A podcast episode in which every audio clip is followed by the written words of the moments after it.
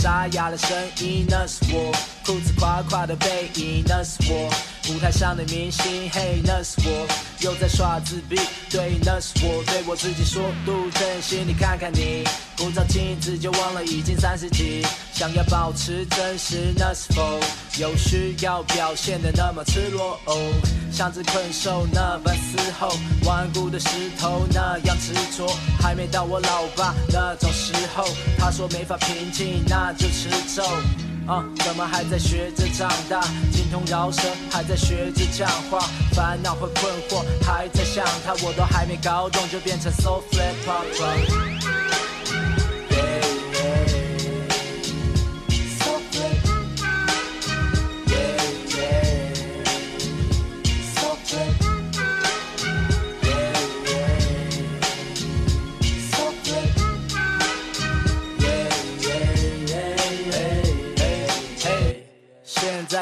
flat pop。他的人生除了前进，别无他法。不再年轻的岁月，没有原因，也终究要结束它。怕等体内还有九零年代的余毒，带着孩子寻梦，是否变成虚浮？哪里还有场？哪里是去处？哪里还有港？就让我听你叙述。你说你为什么爱我？是加快你脉搏，还是让你快活？喜欢我在你脑里探索，节拍帮你按摩，松得像在泰国。我过我的生活，做我的小品，不喜欢争夺，自由我的效应是要你不应头衔，赢得别人尊重你，不因肉体也在他们春梦里。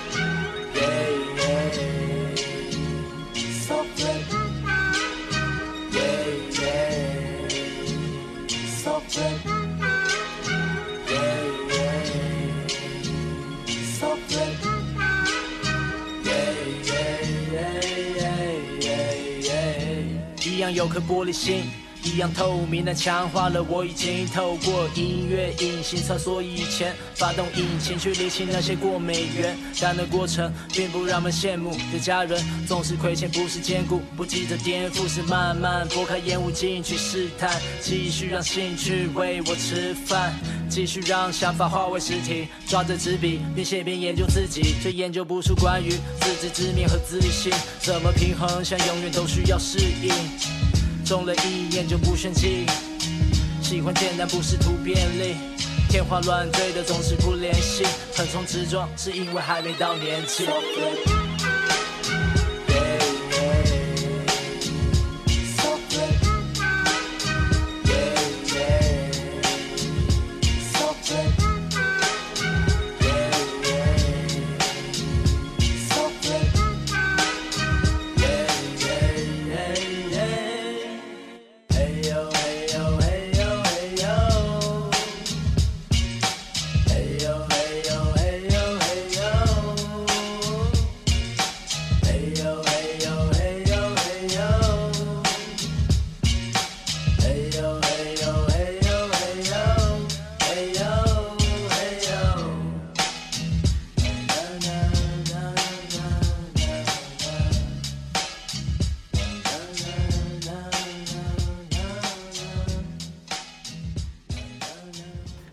这首歌叫《Softly Papa》，没错，Softly Papa 变成 Softly Papa 了。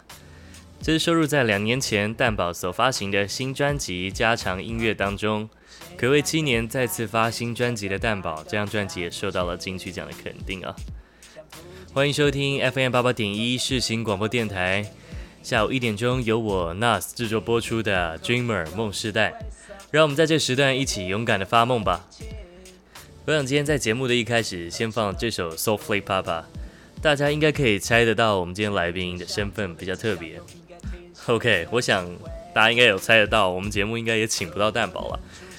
没有关系，现在坐在我对面的这位来宾啊，他的来历也不小，他可是长得很像 MC Hot Dog 的韩吉爸爸。今天请到韩吉爸爸来我们节目，因为我知道他有很多很精彩的故事哦。于是我就邀请他一起来啊，我们青年四个大梦的人生价值篇这个单元来跟我们一起好好聊一聊，分享一下。老样子还是要先起底一下我们家来宾，让大家更认识一下韩吉爸爸。韩吉爸爸呢，目前是在大直的兄弟会饭担任这个店长啊。他是老板，同时也兼壮中。那目前呢，冲浪的浪龄是四年。平时在寒流来的时候啊，只要穿一件 long john 就可以下水。他身上厚厚的脂肪，可是少女们口中的欧巴。当然不止这样子啦，他可是曾经也解锁 WSL 亚洲巡回战的金樽浪点，这个可是高级浪点之一哦。应该不用多说，熟悉听我们节目的朋友都知道。话不多说，让我们一起邀请韩吉爸爸来跟我们分享他精彩的故事哦。嘿，韩吉爸爸，欢迎光临啊！Hello，大家好，我是韩吉爸爸。欢迎韩吉爸爸来我们节目，跟我们一起分享他的人生价值哦。哎，韩吉爸爸，你在几岁的时候就当爸爸了？我二十五岁的时候就当爸了。哇，这也不容易耶。对，是那时候有性冲动吗？对，性冲动，性冲动，对，各种各种冲动。好啦，先跟大家讲一下你目前几岁好了。现在已经刚满三十八，刚满三十八了。对，生日快乐。对，韩吉爸爸上个礼拜敲他敲不到，因为他在庆生呢、啊。他庆生了一个礼拜。对，很忙。OK，在二十五岁的时候，你当初为什么就先选择呃要结婚呢、啊？还是在二十五岁其实是你做很多事情的一个时机？因为那个时候刚毕业，其实也不知道要干嘛。那结婚是因为刚好有小孩哦，对，OK，对，那我们先来聊聊你创业这一段过程好了。好，好，你在二十五岁的时候怎么会先选择创业啊？因为这应该也是蛮多大学生刚毕业的年纪，这时候你不会想要去找一份工作吗？还是怎么会想要就一开始就当老板？那时候会想要创业的最主要原因，就是因为我知道我不想要上班，我不想要坐办公室。那你有发现说当老板以后就被骗了吗？反而要更多的时间绑在店里。对，当老板以后你要负责店里的大小事啊，所以人家说就自己当老板比较比较时间比较自由，但是其实也是会被店里绑。店里绑死。对。那你是什么机缘可以让你二十五岁就当老板？还是因为你有个富爸爸？不是哎、欸，只是因为刚好有机会。那个时候大学的时候就在兄弟面店，就刚好有机会去那边打工，所以就去当学徒。如果是我们世新的好朋友啦，实践的朋友应该都知道兄弟面店了。这家在实践那边是非常呃老字号的一家面馆。那你当时就在兄弟面店打工以后，然后刚好有一个机会，就决定说你要自己出来开一家。我在大直。的兄弟打工之后呢，后来当兵结束以后，就决定自己开一间自己的面店。在后来就选择在万方也开了一家兄弟面馆，对，也开了一些兄弟面馆。不过好像在你刚开兄弟面馆没多久以后，呃，你好像就遇到了一些人生上面的低谷。对，遇到了很多挫折，是非常重大的挫折。OK，这边我先 shout out to 韩吉爸爸一下。听到这个故事啊，我就觉得蛮精彩、蛮劲爆的。你可以跟我们分享一下你呃有遇到什么样的挫折吗？我开店大概半年以后，就突然发现自己遭小偷了。不是遭小偷这么简单的事情而已。我去医院检查，发现自己得了癌症。哇，那时候罹患什么样的癌症啊？我是淋巴癌，呃，第三期转第四期，所以这已经算是很严重了嘛？对，算严重的。淋巴癌它是很快就会扩散到全身。对，淋巴癌是扩散比较快，但是治疗也相对容易。那医生有跟你讲说你只剩下多久时间？他没有说了，哦，他没有没有没有说剩多久，没有给你一些期待。对，没有没有，但是他有说这个癌症是比较容易治疗的。那你在当时得知罹患了癌症这件事情啊，呃，你在心情上面有什么样的打击吗？刚得到得知得到癌症这个消息，其实是真的非常大的挫折。你会觉得就是就是什么这些其他的东西，你还有想要继续努力吗？就是店还没有要继续开啊？感觉好像在看八点档一样。对，就是人生的。因为你对于你自己还能活多久没有一个确切的答案，对，没有一个答案，所以你会觉得你这些东西还需要再继续努力吗？就是你还需要花心思再开店吗？或是你的婚姻，就如果我可能过一阵子就走了，就离开了怎么办？老婆小孩怎么办？对吧、啊？还是会有很多挣扎，眼前就是一片黑暗。对，那时候刚开始得知得知消息的时候，是觉得一片黑暗啊。但后来开始治疗以后，因为开始治疗，虽然过程是很辛苦的，但是因为其实就每一次检查，就每一次跟医生回诊。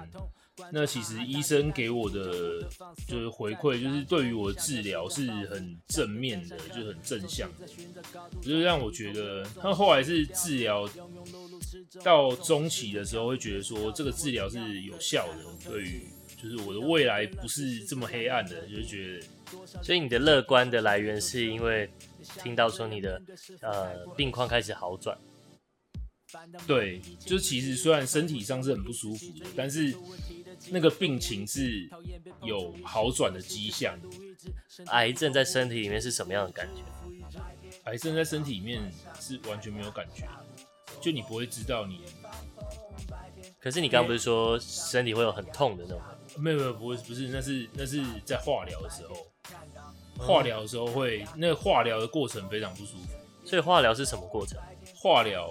化疗就是普遍大家说什么掉头发啊，然后就是身上所有有毛囊的东西都会掉光，就眉毛啊、眼睫毛啊、头发啊，只要有毛的东西全部掉光。但是化疗是会痛的，化疗是不是会痛？化疗它怎么化？它是化学药物，它那个化疗的机制是破坏你所身体里面所有生长反应快速的细胞。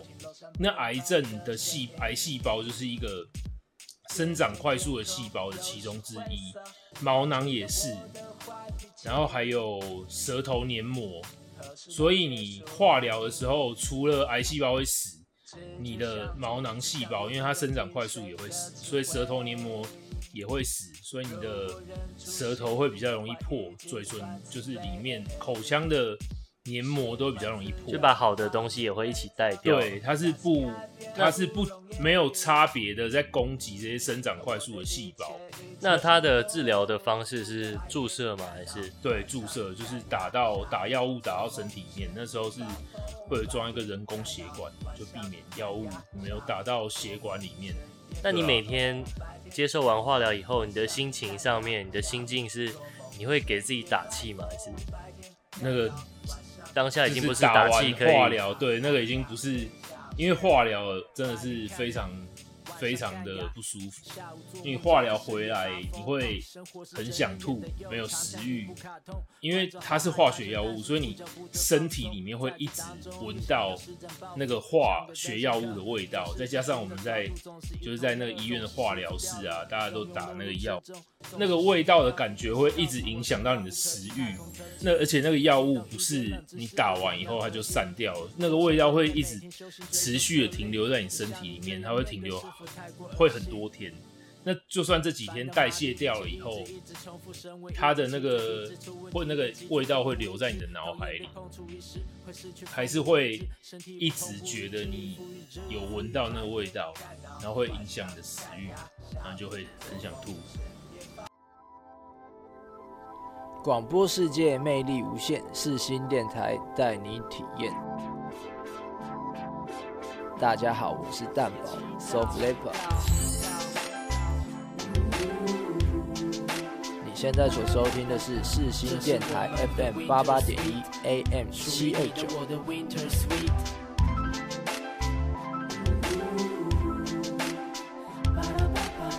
这是我们的 Winter Sweet，属于你的我的 Winter Sweet。我想大家可能都跟我一样，第一次听这么深入的听到化疗的治疗过程啊，原来感觉不是那么轻松的。韩吉爸爸，你当初是怎么样挺过来的？怎么样挺过来？其实跟个性也是有蛮大的关系。因为虽然虽然化疗的那个时间就是做什么都很黑暗，那其实就个性就是比较得专注当下。就不会去去想太久以后的事情。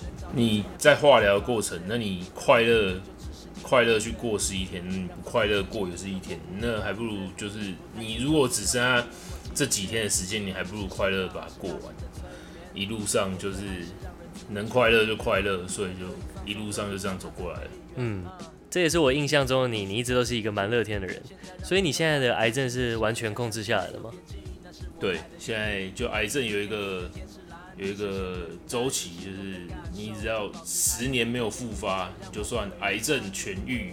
对，我现在我一直以为癌症是就是一生癌症，终身癌症。对，它还是癌症啊，但是它就是没有复发，你就可以算是痊愈了。对，哇，它的痊愈过程比较长。不过也因为癌症的关系，让你经历过了人生的低谷，更找到快乐的方式。你好像在除了癌症以外，你开始又遇到了接踵而来的是，就是各种家庭的问题。因为那时候癌症需要治疗，需要化疗啊、标靶，就是各种就常跑医院的治疗，然后身体的负担会比较大，那情绪的负担也会比较大。所以那时候就跟当时的老婆，现在的前妻，所以就会有比较多的争执冲突。对，因为你在店里一起工作，回家也是在一起，加上生病，所以在各方面都会比较容易有摩擦。对，后来就在各种摩擦之后呢，就产生了离婚的念头，也不是直接。就离婚了，因为我们还是有去做一些婚姻之商呢，探讨这段关系到底应该要怎么样继续，或是没有办法继续，应该要怎么样结束。所以当时你是因为呃身体的这个状况，家庭的关系就开始出现了一些裂痕。对，没错，因为在生病对于病人的情绪来说，实在真的是蛮有影响的，再加上那个化疗的过程，其实非常非常非常的不舒服。所以选择在创业这个时候结束了这段关系。对，你会觉得说，回顾到十三年前好了，你觉得当时啊结婚的这个念头是一时的冲动吗？还是一时？他其实也不能算一时的冲动。那那时候真的结婚，觉得觉得有共识，但是后来真的真的尝试下去以后，发现还是会。有一些跟想象中的不是，对，就是还是会有摩擦。这个摩擦是能不能解决的？觉得其实回想到每一段呃关系当中，我觉得通常大家都应该会印象中都是美好的那一面了。当然也会觉得说，呃，韩吉爸爸可能曾经在这这一段关系当中也一定也很快乐。不过最后还是不小心离婚了啦。你会给我们呃现在一样是二十五岁年纪的刚毕业大学生们有什么样的建议？现在你真的要探讨一段关系，是要从各方面去摸索。在一起的时候，其实刚在一起的时候，那个粉红泡泡会包覆一切，就是所有的缺点都看不见。那久了以后，你有没有去把这些看不见的东西拿出来讨论？或是你的另一半有没有办法跟你讨论这些问题？就有些人会逃避，有些人会选择就是各种不一样的方式去面对。那你的另外一半是不是能跟你一起去讨论这些问题，让这些问题不要挡在你们的未来前面？嗯，是需要把这个石头去搬走的。所以在除了达到共识以外，然后也要有一起解决问题的能力。对，没错。好像之前呃，因为疫情的关系，你把兄弟面店收掉了。你可以跟我们聊聊你在收掉店以后，你做了些什么吗？收到店之后呢，就休息一阵子，然后后来就刚好有一个机会，就有一个餐车叫巧克熊环岛餐车，不是五星主厨快餐车，对，不是，他们比较前面一点，对，那他们刚好有在征人，那既然就也是熟悉的产业，所以我也想要体会一下餐车的生活。那我就去巧克熊餐车应征，那也顺利就成功的加入他们的团队，那就跟着他们在，他们算是一个环岛餐车，对，他们是环岛餐车，但是他们不会一次环完一整圈，他们会分段环。那他们的模式就是在一个不同的点会停留一个礼拜，在餐车的生活是非常有趣的，因为餐车的人。餐车的员工其实大部分的人都会跟我的个性有点类似，就是喜欢自由，有点像是我们浪人逐浪而居的感觉。对，没错。那他们在餐车上的气氛也都很融洽。那因为个性上都很合，所以在工作上就会很欢乐，很欢乐，对，比较轻松，比较快乐。那虽然工作的时候很忙，但是我们就是在忙的时候都会自己在忙乐之余找点乐子。对，没错，就是让工作变得有趣。那餐车也真的是一个很好的生活体验。然后在最近这几个月，你又重出江湖，开了一家新的兄弟会饭。这一次是什么原因让你又再回到创业的道路上？这次会回来创业，主要还是因为以前兄弟的伙伴，他们决定要再开一间新的品牌，找我回来合作。既然就是我还是在经验上能助，能够帮助他们成立这个新的品牌，那我就。既然有机会，那我也也是熟悉的模式，那我就回来再参与这个创业的过程。但你又重新来开一家了兄弟会饭以后，你可以跟我们讲一下你目前对未来有什么样的新的目标吗？因为对于我来说，我的人生的目标一向都不是以物质的目标为追求，那跟我的个性有关，就是我个性是比较活在。每一天，对我的人生是，通常就我朋友说，我的人生的规划只有到下礼拜结束。那我比较不会去规划太长久以后的事情。我追寻的就是我怎样的可以快乐的过完每一天。对，这是我一路以来的生活模式。从在你创业之前就是这样的，对，抱着这样的态度。对，其实我创业之前就是，只是因为生病之后会更加强这个观念，更活在当下。对，更活在当下。难得可以这么近距离的看你，好像发现你手上有一个，干嘛？这么害羞哦？你好像手上有一个刺青哦。这个刺青是你今年刺的吗？对啊。这个刺青有什么样的故事啊？呃，以前其实很久以前就想要刺青，一直都想要刺青。那以前刺青都觉得刺青应该要代表什么意义，或是有什么样的故事，才可以值得你把它刺在身上。那后来有一个朋友跟我分享，就其实你只要这图案你喜欢，那也不一定要需要有代表什么意义，你才可以把它留在身上。那所以刚好有机会，那我就找到上一集的来宾 L，他有一个图案是金鱼跟日出的图案，我很喜欢。那我就请他把它，请他把我这个图案刺在我的手上。刺青好像是会上瘾的，你有计划刺下一个什么刺青吗？有下一个刺青，就是狮子在冲浪，就已经跟 L 讨论好了。那我们下礼拜就要准备把它留在我的身上。哇！所以听到这一集节目的朋友，很快就可以看到，呃，韩吉爸爸他手上有多一个新的刺青哦。那其实大家听完我的故事，不要觉得人生遇到很多挫折是很难很难受，当然难受是一定的，但是。你要怎么去面面对这些挫折，才是比较重要的过程。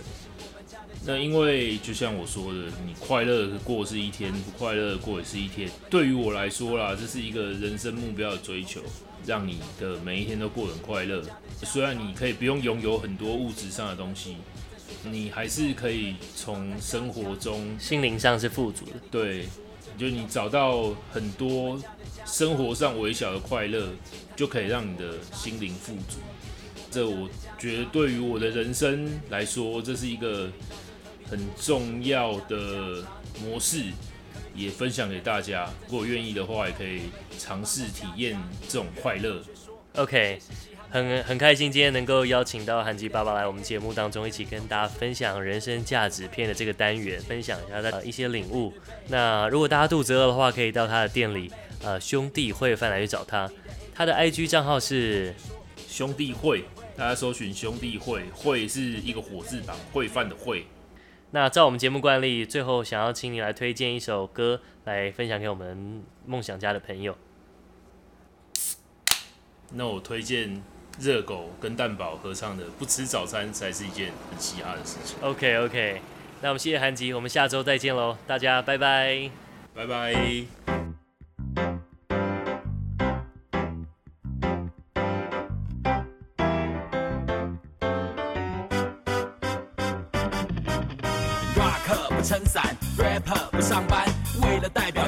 所以不吃早餐。我们不吃早餐。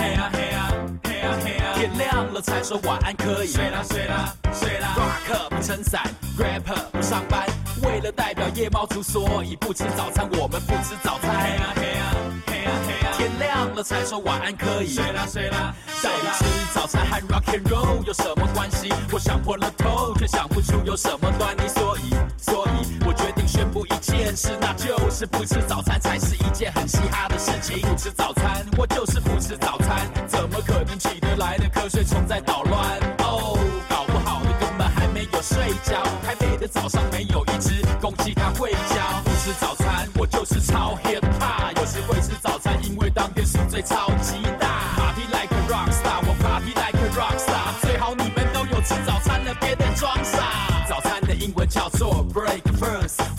早餐，我也不见得会饿死。我代表夜猫子，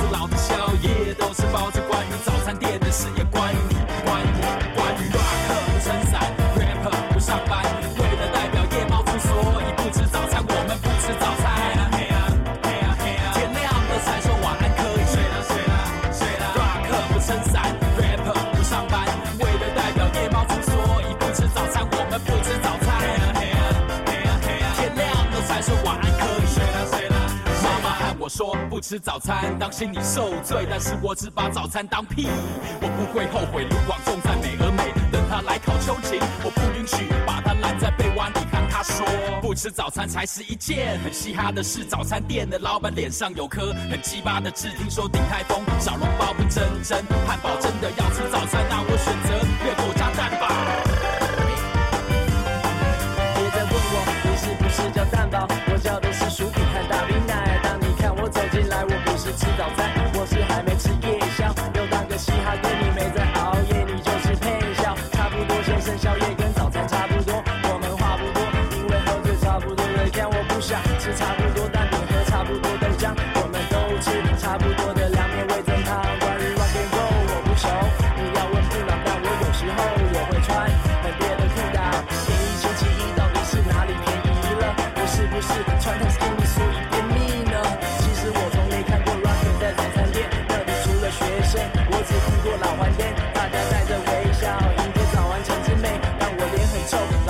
是柳橙汁嘞？别再烦恼要吃什么了，睡觉了凉卡好耳。经过早餐店，老板会笑我傻屌，我像阿娇不吃早餐，我好傻好天真，到早上才说晚安喽。是差不多先生，不吃早餐是我的本色。可是说真的，我本身呢就是一个笨蛇，不用上班，我干嘛早起？吃早餐，I got no job, but I still fry。Rock 不撑伞，Rapper 不上班，